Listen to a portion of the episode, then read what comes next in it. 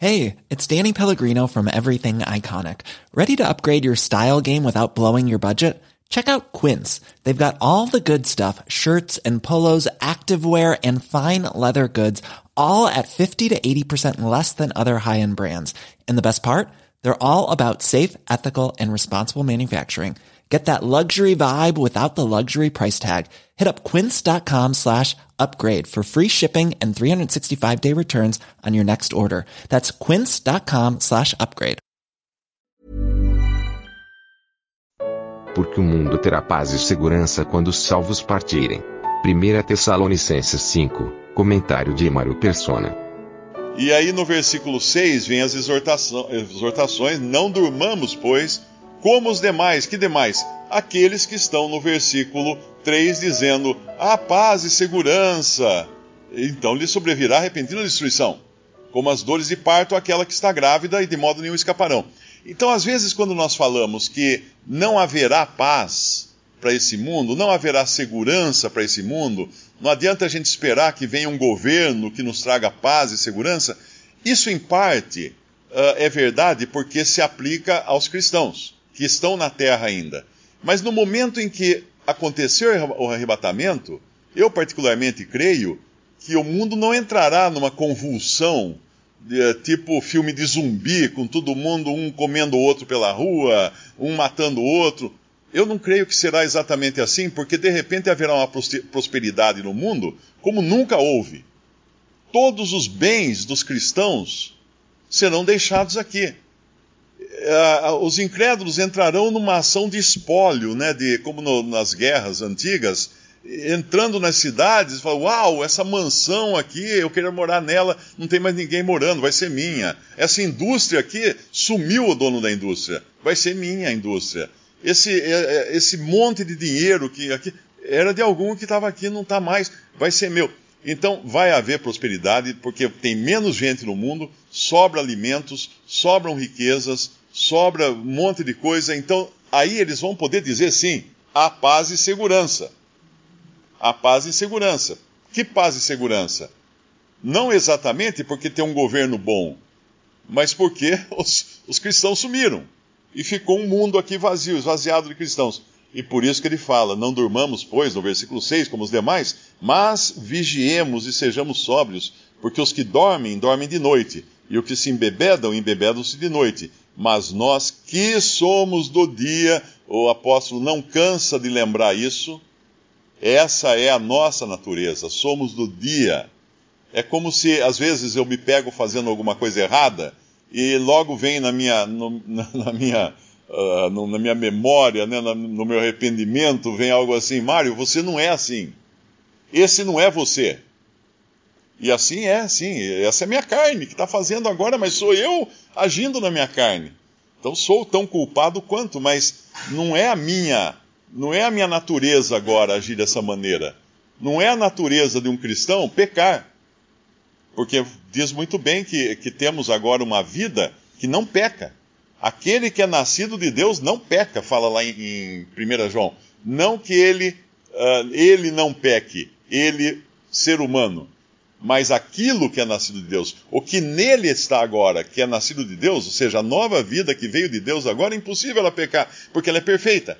Assim como a, a carne é impossível de ser melhorada, porque ela é corrupta, ela é imperfeita. E aí no versículo 8, nós que somos do dia, sejamos sóbrios, vestindo-nos da couraça da fé e da caridade, tendo por capacete a esperança da salvação porque Deus não nos destinou para a ira, mas para a aquisição da salvação por nosso Senhor Jesus Cristo, que morreu por nós, para que quer vigiamos, quer durmamos, vivamos juntamente com Ele. Então é uma. As circunstâncias podem variar de crente para crente, mas a sua posição eterna não muda. Ele tem agora assegurado essa luz ele tem assegurado a salvação, ele tem assegurado essa vida. Por isso que é muito importante hoje nós não assistirmos filmes e nem lermos livros, eh, principalmente de ficção, que falam de fim do mundo, que falam de arrebatamento. Tem um filme aí, ficou famoso porque fala de arrebatamento, uma série de livros uh, cristãos vendidos em todas as livrarias cristãs. São vários livros que falam do arrebatamento. Mas o engano que existe nesses livros e nesses filmes é tremendo, é coisa satânica. Porque eles ensinam que alguns que escutaram o Evangelho, que ouviram o Evangelho e rejeitaram o Evangelho, vão depois ter a chance de serem salvos.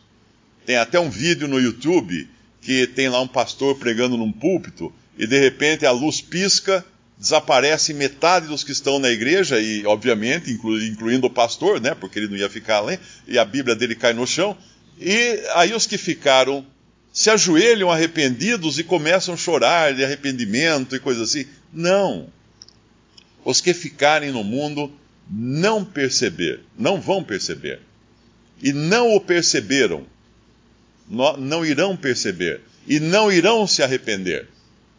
Porém, nós bem sabemos que o Evangelho não foi pregado em todo o mundo, e nem todas as pessoas escutaram o Evangelho. Eu tenho certeza aqui que muitos de nós, quando escutamos o Evangelho, uh, pareceu como a primeira vez mas na realidade não era. Porque a gente ia na missa todos os, os domingos, os que eram católicos, e lá o padre lia o evangelho. Estava lá, mas não entrava na nossa cabeça, nós não entendíamos, não era claro para nós, mas um dia ouvimos o evangelho, cremos no evangelho pela ação do Espírito Santo. Então muitas pessoas hoje no mundo não só não ouviram o evangelho ou não tiveram uma audição clara do que seja o Evangelho.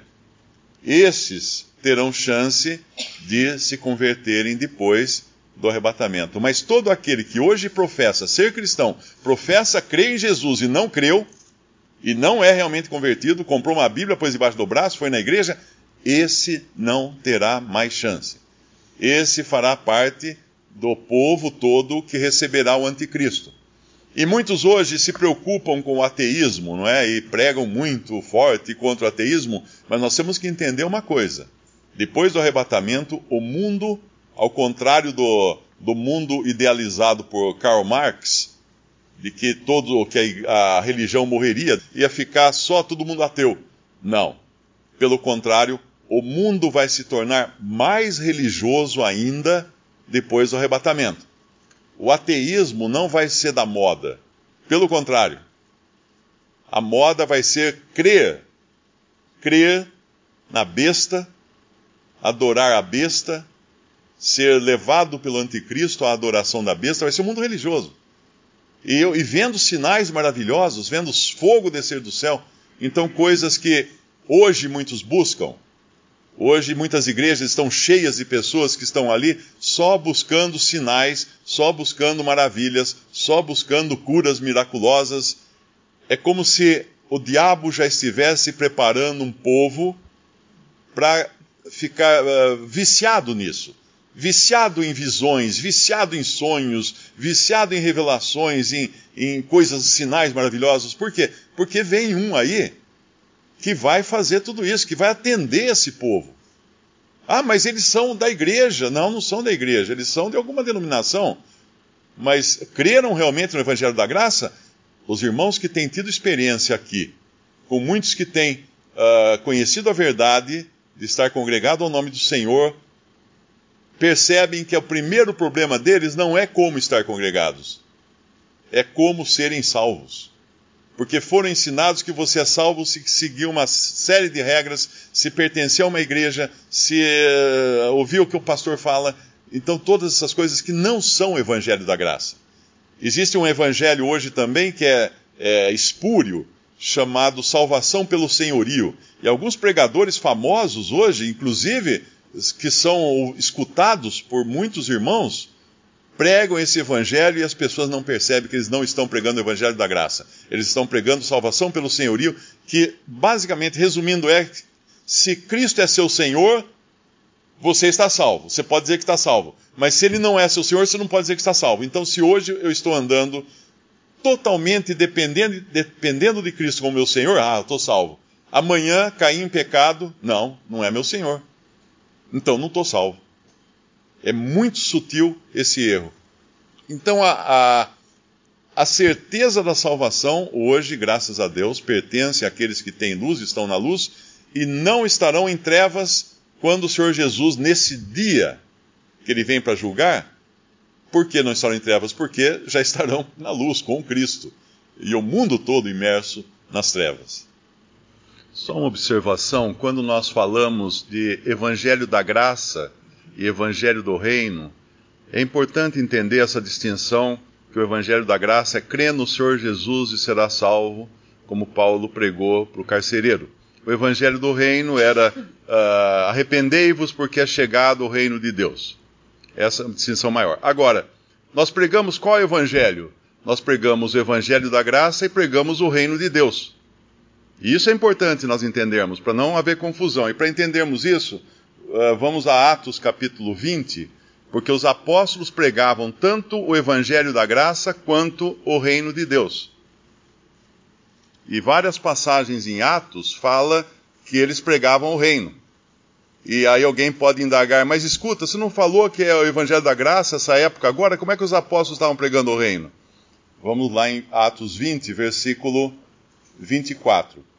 Mas em nada tenho a minha vida por preciosa, contanto que cumpra com alegria a minha carreira e o ministério que recebi do Senhor Jesus para dar testemunho do evangelho da graça de Deus.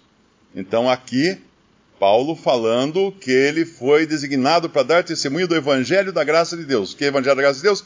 Crê no Senhor Jesus e será salvo. 25.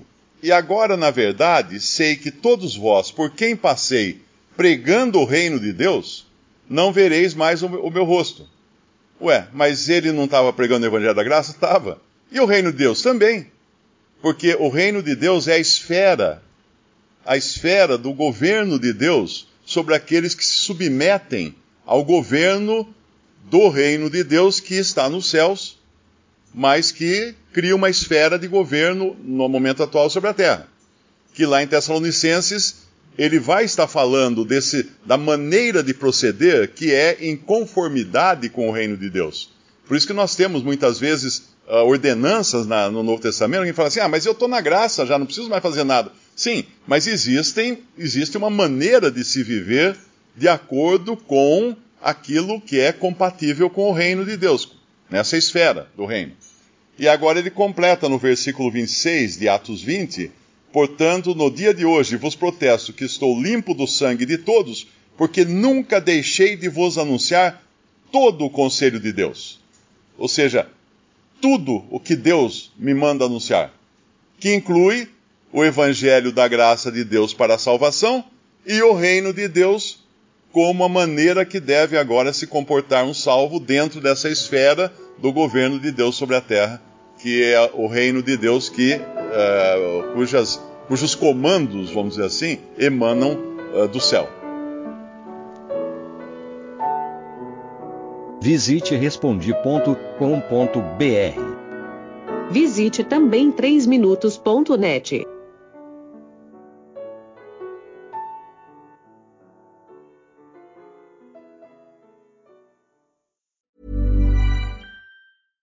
Ever catch yourself eating the same flavorless dinner three days in a row?